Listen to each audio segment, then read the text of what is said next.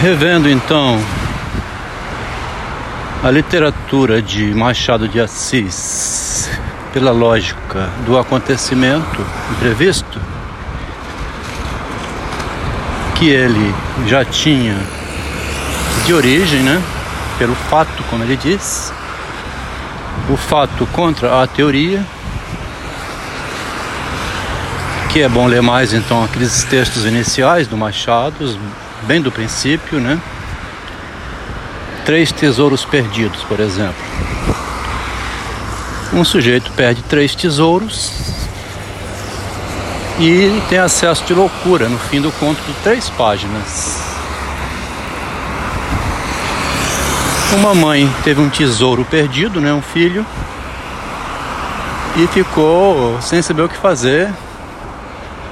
Se denunciava a trama da assassina, que foi a mulher que atraiu o rapaz para uma armadilha, ou o que, que ela fazia, né? Perdeu um tesouro, um filho médico. Um sujeito perdeu a esposa explodiu o apartamento. Né? Então, o acontecimento que rompe com a cabeça da pessoa, explode a mente dela, deixa na insônia, né? Abismada, assim, como que pode acontecer isso na realidade, né? Isso estava em Machado de Assis desde a origem. Tem uma passagem em 1870, então, que seria um recorte, digamos, um pouco menor do pensamento inicial dele, então, né? O pensamento inicial dele seria como o acontecimento desestrutura a vaidade. Quer dizer, o acontecimento ainda é anterior ou então, melhor ainda, é, com Freud, né, é necessário para fundamento da vaidade, né, para fundamento do narcisismo. O Machado não consegue fazer tudo isso, né? Ele deixa isso para esse rapaz aqui chamado Adelmo, né? Estudando Freud e Machado, vê então que lá naquele início, né? que o Machado tinha dito, o menino é o pai do homem, e que o Freud acrescentou, esse menino vai ser pai de si mesmo quando ele ultrapassar o acontecimento que forma o eu dele, né? O choque com a realidade. Desagradável, diz o Freud. Lá em 1911, nos dois princípios de funcionamento mental, né? O princípio da realidade é desagradável, né? O real é desagradável. O princípio do prazer é o princípio do imaginário, né? Mamãe está aqui me protegendo, a casa é segura, cada um no seu quadrado, né? Tô na zona de conforto, mamãe está me dando chupeta, mamadeira, chazinho quando eu tô dodói. Mas eu tenho que me cuidar sozinho no mundo a partir dos 5 anos, né? É.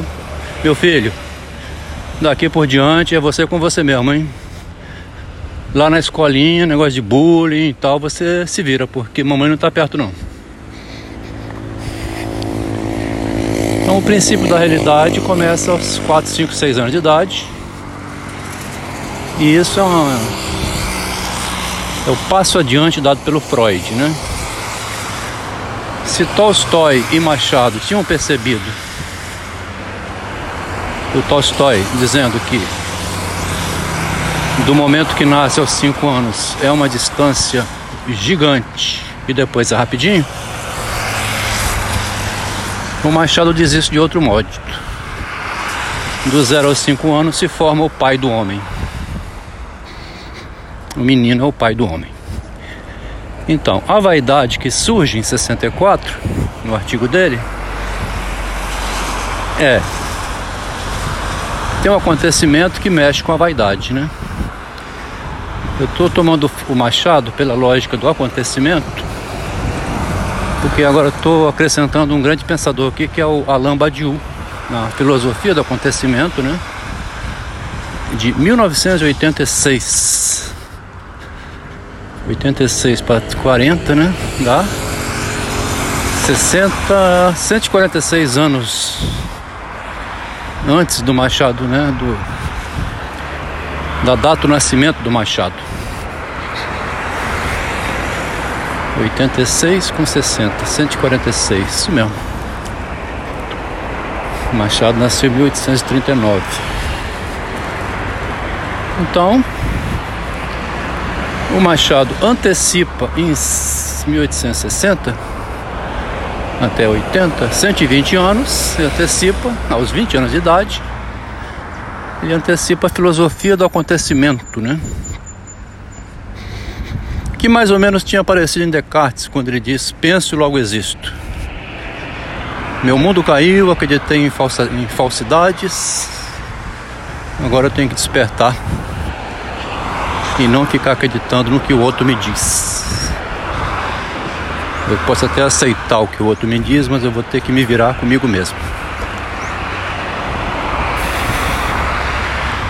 Essa retomada da leitura do Machado de Assis pela filosofia do acontecimento está me proporcionando um outro modo de compreender o Machado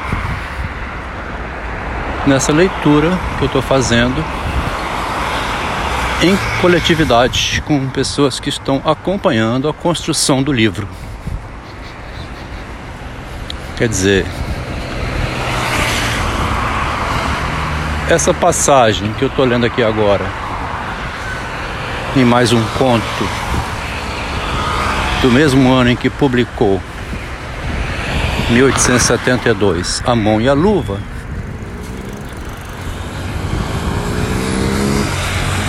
Depois eu continuo esse comentário. Pois então, se essa é a ideia do Machado, né? Filosofia do acontecimento como a, o fundamento do pensar dele, o acontecimento sobre a vaidade, né? Mantém a vaidade de 64, mas como que o Machado vai analisando os caiporismos, os acontecimentos imprevistos, a fortuna, como ele vai analisando a incidência disso sobre cada personagem, né? Me interessou fazer esse acréscimo aqui, que tem uma novidade pequena, mas tem. É possível ler o Dom Casmurro pela filosofia do acontecimento, então que o Machado ele está numa disputa entre a formação universitária, que é a teoria, né, que ele pôs em 1959, aos 20 anos, e a formação pelo real, né, do fato, nesse ano de 59. 40 anos depois, em 99, quando ele publica Dom Casmurro, que o Bentinho chega cinco anos depois e traz o diploma que fala para a mamãe dele, né? Tu serás feliz, Bentinho, tu serás reis, tu serás feliz, meu filho. Como formando em direito. Aí tá aí a grande ironia do Machado, né? Quer dizer, não é na academia que se formou o grande escritor Bento Santiago. É na traição por Capitu. Né? E não vou ficar aqui no, nessa disputa aí de ciúme paranoico, machismo e feminismo e dizer que o Bentinho, agora advogado, advogado é mais esperto do que uma mulher, esse é o argumento aí do feminismo e de uma leitura curta, né? Uma leitura mais inteligente vai recorrer então agora aqui ao Bauman, né? Entre todos os pensadores da sociologia que obrigavam o Bauman a dar aula em faculdade, o Bauman ainda zomba dizendo: Meus amigos estão na Polônia dando aula. Né? Essa desgraça pela qual eu passei me fez abandonar a sociologia, que ela não serve para nada. Só para ficar ganhando dinheiro dando aula, né, com diploma, publicar artigos em. Eu me tornei filósofo de mim mesmo a partir da liquidez, conforme diz o Machado. O homem tem que se virar com si mesmo. É por si mesmo que ele enfrenta a realidade. E voltando agora, não teria diploma nenhum que ajudaria Bentinho contra Capitu. Esse diploma é a sagacidade, né, que é a palavra que Machado mais usa na obra dele, contra a dissimulação toda, né? Porque contra a mulher você não pode publicar nada. A mulher ainda pode dizer que foi vítima da violência doméstica. Estão até usando isso agora para extorquir dinheiro, conseguir fama. Algumas sem vergonhas, né? Não quer dizer que não existe o um marido violento e não existe a violência dentro de casa. Mas isso quem tem que apurar é o delegado e a polícia, não o Facebook. De qualquer maneira, tem uma chave de leitura diferente agora para o Dom Casmurro, né? Que é ler a partir do sentimento de traição que em Bauman fez surgir uma nova filosofia uma nova sociologia, e em Bento Santiago, um novo pensador, um novo escritor. O homem que enfrentou a mulher, publicando, não baixaria não, publicando um lindo romance, enfrentou no sentido, como diz Reginaldo Rossi lá na linda música dele, né, que é leviana, né?